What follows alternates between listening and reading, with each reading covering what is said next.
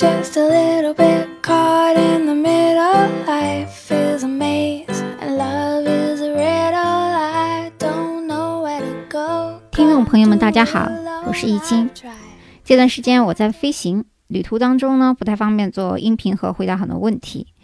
有一些平台呢，在比如说微信，在留言当中超过四十八小时以后呢，我即使想回复呢，也无法回复问题了。那么有时候呢，我是能看见留言的，但是当我看见留言的时候呢，可能没有办法做出及时的回答，因为有一些问题我也要去查一些资料。那么超过四十八小时以后，当我在准备回复的时候，我发现微信平台和其他像喜马拉雅啊和芬达这些提问的平台，超过四十八小时以后呢，就把这个问题给关闭了。那其中一位朋友姓王，他先后留言了三次啊，我也看见他的留言了，所以，呃，我希望王先生可以听到我这一期的节目，因为这一期的节目基本上就是为您准备的。另外，除了您所提问的三个问题之外呢，我会。附加讲一些关于其他高中生到美国去就读，或者是初三、初二想到美国就读高中以后需要注意一些一些事项。最近发现一个我的节目的整合，就是说我有两个专辑，那么这两个专辑本来一个是美国思维，一个是倾听。那么倾听主要是讲中国文化的，但有时候呢，因为这个每一个专辑它更新的速度不一样。我反倒觉得呢，其实不管是中国文化还是西方文化，我也可以整合到一个集子里面来。就像这个《小松奇谈》一样，其实它里面有中国的明代的一些传奇故事，也有一些他在国外的旅行见闻。所以有时候我觉得，不如把这两个集子呢整合到一起。如果我谈到以东方为主的文化呢，我会在前面加一个“一”字开头，就是 Eastern，就是东方的意思。当然了，这个中国文化和西方文化也有融会贯通之处，所以我希望大家以后在看我的标题的时候，如果发现是一字开头的大写的字母一，那就说明这一期节目呢可能是关于东方文化的；如果没有这个一呢，就表示是以这个美国文化为主的。现在我们来。提出关于王先生的三个问题，他的三个问题我列举一下。第一，关于孩子想快速融入美国高中，应该是提前学习美国文化，请问哪些学习的资料或者是书籍或者有网站的推荐？第二个问题，孩子寒假呢一二月份打算去尔湾度过，呃，孩子去学校应该如何安排参观等问题？第三，我们买这个学区房，家长呢希望孩子到。耳闻名列前茅的一些公立学校去就读，读高中的九年级啊，如果孩子会适应的话，应该是不错的选择。但是不知道如何办成。好，我们就这三个问题一一来进行解答。第一条关于融入的问题呢？我认为在国内啊，有一些自传或者是教育书籍是可以参考去读的。至于他们是否完全对错呢？呃，主要是看读者和或者是孩子啊一起进行判断。比如说写一本书的作者啊，他本身就是在美国读的高中，那么这样的这个参考价值呢，可能就大一些。比如有一本书叫做《我在美国念高中》，可以读一读。大概看了一下他的这些简介，也就是扫了一下他的前言。觉得呢还可以，大家可以看一看，因为毕竟是一个中国的孩子在美国读的高中写的一个自传。当然，是否里面有偏颇呢？这个主要是看一下每个人在读书的时候有什么样的见地和判断能力。呃，我以前说过，不管是哪一本书或者是每一个网站，嗯，不敢说它是百分之百的正确或者百分之。摆的不正确啊，没有什么好与不好的这区别，主要是看你在这个专辑或者是书或者是网站当中得到的信息对你自己而言是否有帮助就可以了。那么，如果是有能力的家长呢，可以实地考察一下，比如说你去孩子要去就读的高中啊，或者是洛杉矶附近的一些区域啊，去查一下这些高中的情况。呃，也可以带孩子先去加入一些夏令营啊、冬令营啊这样的。活动比较适合他们融入美国文化。另外呢，在国内如果已经是就读国际学校的话，那国际学校里面的老师和同学基本上是以外籍为主啊。基本上，我觉得如果已经在这样的学校读书的孩子呢，问题不是太大。第二个问题，关于这个寒假一二月份来美国进行安排活动的这么一个情况呢，我想说的是呢，正好这个寒假的一二月份，有的时候是美国高中和大学大部分冬季转春季的这么一个学期，这时候呢有一个 Spring Break，一般是两周，通常是在一月份。您可以利用这个时间呢，参观一下高中，或者是不管是公立的还是私立的，一会儿我们再讲公立和私立的区别。甚至呢，可以去每一个大学的附中去参观，因为我以前曾经讲过啊，大学的附中呢，如果你把让孩子进去，基本上等于有一条腿已经迈进了你所想要申请的那所大学。当然，你可以申请多所大学，但是呢，您可以带孩子去附近的这个大学去看一看，激发他的这个求知欲。因为呢，有一些这个大学的门槛呢，在特定的附中啊，它的 GPA 和其他的。一些社交活动啊，社会活动的要求要比其他普通高中要低，因为本身它附中和大学之间就有一些活动啊，甚至于它的有一些学科啊，就是给这个预科准备的。所以你们在参观这些周围的学校、购物环境、住宿环境以及安全情况呢，甚至于调查一下学校什么时候。注册呢？什么时候有活动呢？都是比较方便的。那么在这段时间内，如果是一二月份，如果有两个月的时间的话，可以用一个月的时间在当地，比如说尔湾附近的大学。我以前讲过，距离不算太远的呢，因为有这个 U C Irvin，就是那个加州大学尔湾大学的校区了。这个校区它的距离。靠近尔湾不远，那么在北上一点的呢是 U C Berkeley 了，就是伯克利，也就是加州大学伯克利。嗯，再往下一点就是洛杉矶了，U C L A。然后再往南一点呢就是 U C S D。那么这几个大学呢，首先是比这个 U C 尔湾要好啊，要好很多。那么伯克利的排名，世界排名去年的时候是在第三名，嗯，U C L A 的加大是在七。UCSD 呢，加的是两个是在八，也就是一个三，一个七，一个八。那么耳弯呢，要排到五十多到六十多这样子。那么所以说，如果孩子上的虽然是耳湾附中，但是想申请耳湾的同时，可以申请伯克利。和这个洛杉矶以及圣地亚哥的这个校区啊，他们是并列的，没有什么分校主校之说啊。所以说，在国内你们看到网站写分校的，一般都是中国人写的文章，嗯，就不用看了，因为他们每一个大学有自己独立的机构，有本科、研究生、博士啊等等，每一个校区都有独立的机构，不是附属关系啊。我再说一遍，他们不是附属关系，是并列的关系，只是说世界排行有一定的区别而已。尔湾以后啊，戴维斯之后有一些。都除了像圣巴拉、圣巴巴拉，我还提一下。后面几个我不愿意提呢，是因为基本上到了尔湾以后再上就没有什么意思了哈，都不如去上这个二本的正规的这个州立大学。除了你去这几个加州大学之外呢，你还可以去再往北一点，到这个北硅谷那边有一靠近这个斯坦福，因为斯坦福呢校区其实距离洛杉矶也不算太远了，往上一点啊。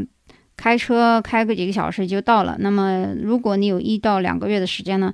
因为我并不知道你小孩高中以后啊，他们要需要申请什么样的专业，不管是文科、理科还是工科，这个主要是每一个大学它的分科以及它的这个每一个 department 的排行都是不一样的啊，所以这个以后再议。那么第三条关于孩子这个高中问题，那么 U。NI 呢，全称是这个 University High School，是尔湾比较好的一个高中，简称 UNI。其实它就是进入这个 UC 尔湾的一个附属高中。但是我需要告诉你一件非常严肃的事情，就是 UCR 是一所公立中学。那么我不清楚您的孩子是否有绿卡或者是美籍，还是以国际学生的情况来入住美国的高中，还是公立还是私立？那我需要告诉您的是，在美国法律曾经规定。美国的这个公立中学啊，只允许接收短期的外国交换生，法定时间是一年啊，也就是说你最多能在这样的公立学校上一年的高中。当然也有特例，主要是要具体你去跟那个那 Dean 去去谈。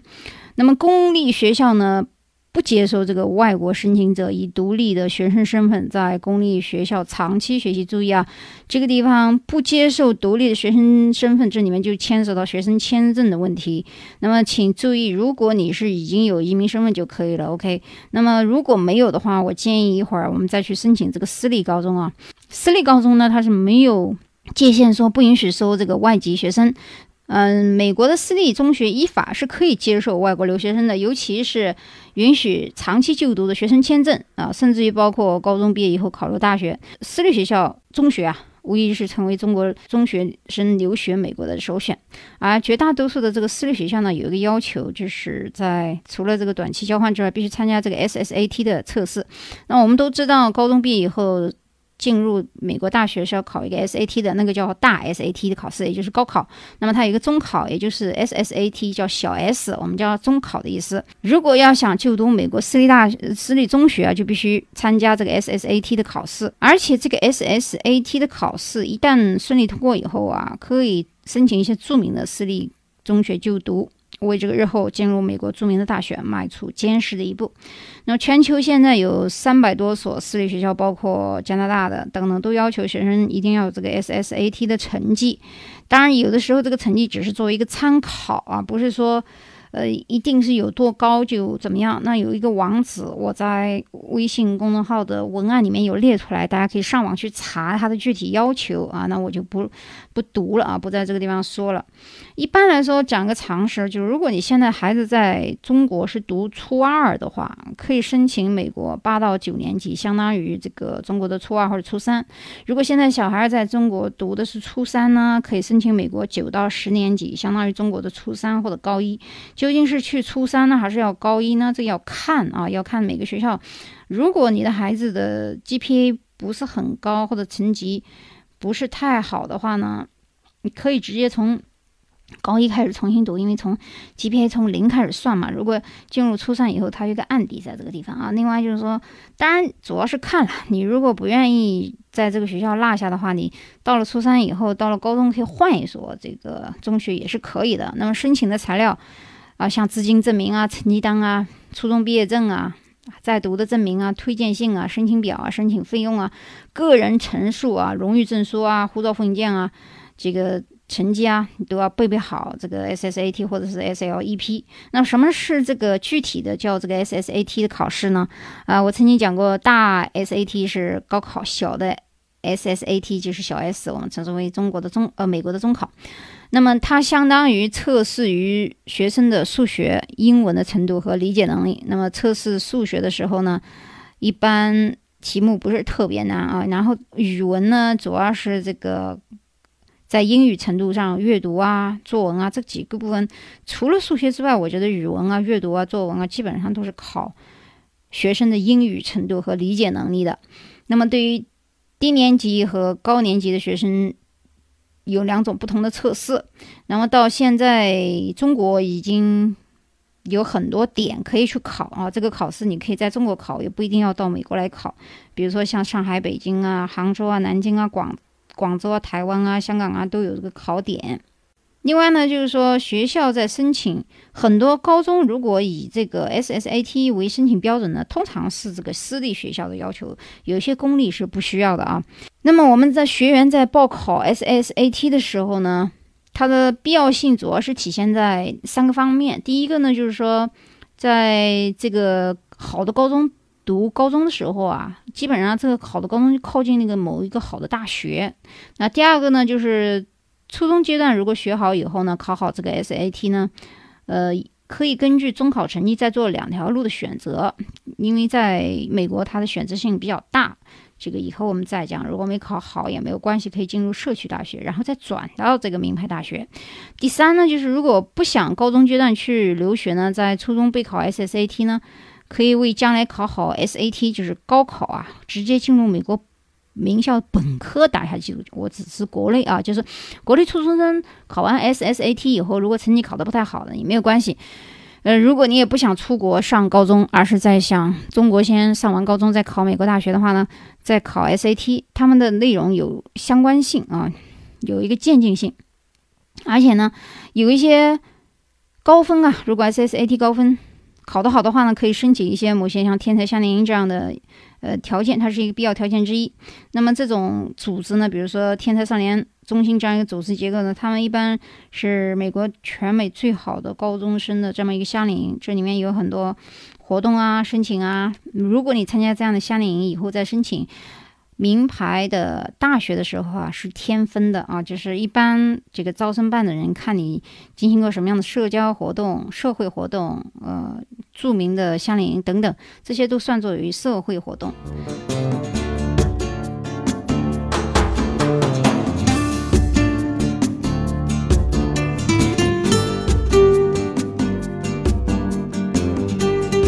好，我们现在再看一下下面一个问题，就是关于这个 SST 分数是不是越高越好呢？不一定啊，因为 SST 这个成绩其实它讲的是一个百分比的问题。百分比的意思呢，就是说，比如说你分数今年考的是两千分，看上去是不错，但是也许今年的时候，它在你的这个一个年级来说，它的百分比只有百分之四十八，这就意味着它与这三年里面同年龄的性别考生相比，它的分数只是。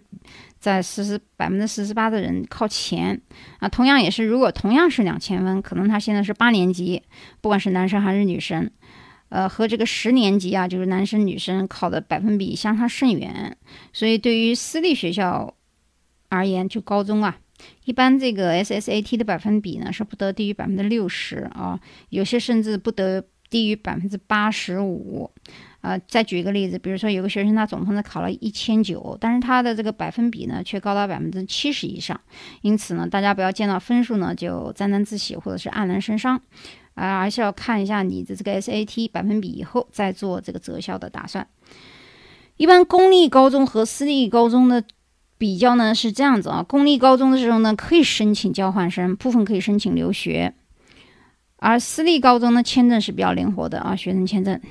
第二点，在公立学校当中，有一些基本上公立是免费的，但是呢，也有一些学费可能会有一些杂费啊。私立学校高中学费是比较高的，公立学校是政府出资的啊，私立学校呢是民间出资的。学校的规模呢，一般公立学校比较大啊，那个私立学校的高中规模比较小。师资力量呢，一般它的百分比是一比二十以上，在公立学校，而在私立学校是一比。十五，那么在公立学校通常是寄宿制度啊，就是，呃，当然了，你也可以走读了。我们私立学校呢有寄宿走读两种这个制度，然后公立学校的 AP 课少，然后私立学校的这个 AP 跟 IB 课比较多。但是我在你想讲的是啊，你不要认为要需要通过的 AP 课高，就说明这个学校有多好，都是要具体看的啊。有一些 AP 课，呃。也不是特别难，但是有一些课呢特别难，这主要是要看到时候你报考的每一个中学的情况，具体情况。然后，嗯，公立学校的这个国际学生呢相对比较少一点啊，私立学校的公立学生的比例相对比较高。好，现在我们来谈最后一个问题，怎么样来办成？就是如果学生家长进行陪读或者买了校区附近的房子呢，当然是最好。如果没有的话，如果学生是住。寄宿家庭的话，也没有什么太特别不好的情况，因为如果是在一个美国家庭的话，你可以让孩子练习英语啊，了解美国的文化，也不见得不好。小孩子也能吃苦。如果你把孩子放在这个自己身边呢，当然优点是照顾的好，吃的好啊，也放心。但是同时也可能会太溺爱，然后他的独立能力呢没有得到培养，所以这个要介于父父母以及经济情况，个人自己来决定。那么，关于陪读啊，就是大人陪读情况，我还要了解，就是关于这个大人他是否有绿卡，他是否没有绿卡。那么在没有绿卡的情况下，大人如何也可以工作，或者是拿到医疗保险？万一大人生病了，怎么去看病？因为在美国没有医疗保险的话，陪读的情况下，大人是非常麻烦的啊，就是钱会很贵。这个医疗费是很贵，而且特别麻烦。到时候我们再讲关于这个怎样寻找免费医疗保险以及社会救助，怎样去照顾孩子。好，首先我们来讲这个办成的事情。首先要写好这个申请文书，申请文书万事开头难啊，这个文书也是如此。开头写好呢，一般要在两三分钟之内抓住招生官的这个吸引力，因为他们每天要看很多。有的人在写这个申请书的时候啊。开头就写好全文的总结，然后说一开始学我今天参加残疾人奥运会啊、志愿者活动啊等等等等，我学会跟别人沟通，然后又开始讲其他。但这样子呢，如果别人都已经知道你开头讲什么，都不用看就知道你在阐述一个问题，这样就失去兴趣。哎，有些人喜欢用中国式那种悬念啊，搞一些，这样也不好。我们在写一个文章的时候呢，注意一个 focus 点，要有过渡承接。使使的文章进展的比较流畅。当然，这个过渡呢，也不一定要用一些雅思雅思的词啊。我们经常在用写雅思作文的时候，用这个 in addition 啊，或者是 therefore 啊，就是还有 so 啊这些因此啊、另外啊这些词，就是一般我们看雅思作文的时候，一看就是雅思啊做的比较多。一般托福用这个在文中有，但不会在最后太多。就是这些词呢，我们在写作的时候要创新啊，要有自己的。独创吸引力。另外，写文章，比如说，有的人开头平铺直述，说我参加某某体操比赛，努力训练了很多周，然后呢，这样写这个开头就很 boring 啊。然后你可以写成我清晨五点钟起来了，投入了很多的汗水、泪水、鲜血，凌晨混成了这个高低杠中去，因为我要把梦想带到什么省体操比赛啊，朋友的家乡啊，这样的可能就渲染一下，就是感情抒发一下。另外，主要是写出你的自己的感悟和思想力，同时也不要搞很多大词啊。有很多其实很多托福的词、加义的词，美国人也不会用啊，尤其是加义的。你跟他背一个加义单词，你以为你很这个拽的时候，老外眼睛瞪瞎眼看你听不懂啊。因为其实有一些很多单词在生活当中根本用不到，所以你就用你的真实的语言功底，托福的或者 SAT 的分数去证明一下就可以了。不要去用一些特别大、特别怪的词啊。结尾呢也很重要，在结尾的时候也不要用像那些雅思。之类经常用的一些 in conclusion 啊，in summary 啊这种词太非正式化。我们在写英文正式文本的时候，你看律师的文件和其他公务和白宫的文件当中，很少用到这个 in summary 这样的非正式语言，或者是 to conclude it 这样的一个词。建议大家呢写的稍微幽默一点啊。招生官每天看那个文章，看得很累的时候，如果看到最后，哎，你写的文章非常有这个。幽默感，也许他嘴角就露出一丝笑容的话，这样他的记忆就深刻了。第二点，学校的面试，学校面试官在面试学生的时候，有些有，有些没有啊。有些私立学校是有面试的，这个时候注意你的穿着。同时，在表达语言能力的时候呢，一定要落落大方、自信啊，一定要有自信心。面试官比较喜欢对这个学生啊，认为这个学生他对自己的人生规划和完成学业目标性非常强的。自信的人，所以你在面试的时候一定要面面试，表现出自己的自信心，不要混乱的回答，也不要紧张啊，就是把你的情况充分说出来就可以了。另外，我刚才讲穿衣。着装最好正装，而不要穿的太随便。第二呢，懂得一些国际礼节，坐姿要坐正，握手、主动问候一些细节，这是表现你的个人修养。我们中国学生在这方面很欠缺啊，尤其是说话的声音和方式不要过大啊。在美国，说话声音过大是不礼貌的，但也不要太小，有节奏感、有条理的停顿与把握。另外，在最后的时候，比如说你已经面试完了，啊，走了，关门了，别啪的一声门就关了啊。记得有以前有一次。我们留学签证经常讲的一个笑话就是，签证官三天这一天三个都没过，有一个人他没有关门，啪的一声，他就观察哪个人啊，轻轻的把门关上，把地上的纸屑捡起来，就是表现一个个人修养的方法。他认为这样的有修养的人啊，在他们的国家是比较受欢迎的，所以大家注意一些细节啊。然后呢，嗯，千万不要造假，也不要去这个判断。签证官的能力，因为签证官一般到下午的时候啊，他的这个大脑皮层比较累。如果他不知道你的学历水平，因为你显摆的太厉害，什么都懂了，那你什么都懂还去学什么呢？所以这时候不要去挑战他的极限，尤其是签证的时候，最好上午去签证啊，因为到下午的时候，签证官一天到晚看人，看他自己都累，也因为思考问题嘛，所以就要不下午的时候等他吃完饭稍微好一点啊，接着一个人，你如果。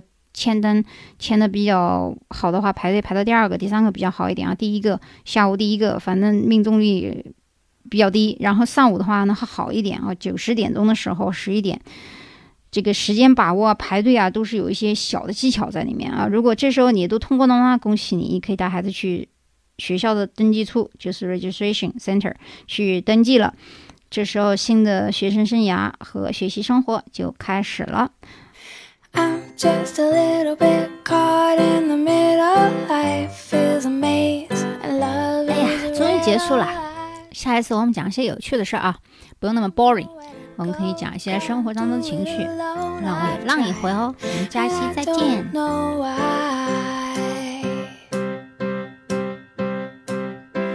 Slow it down, make it stop, or else my heart is going to pop. Cause it's too much, yeah, it's a lot.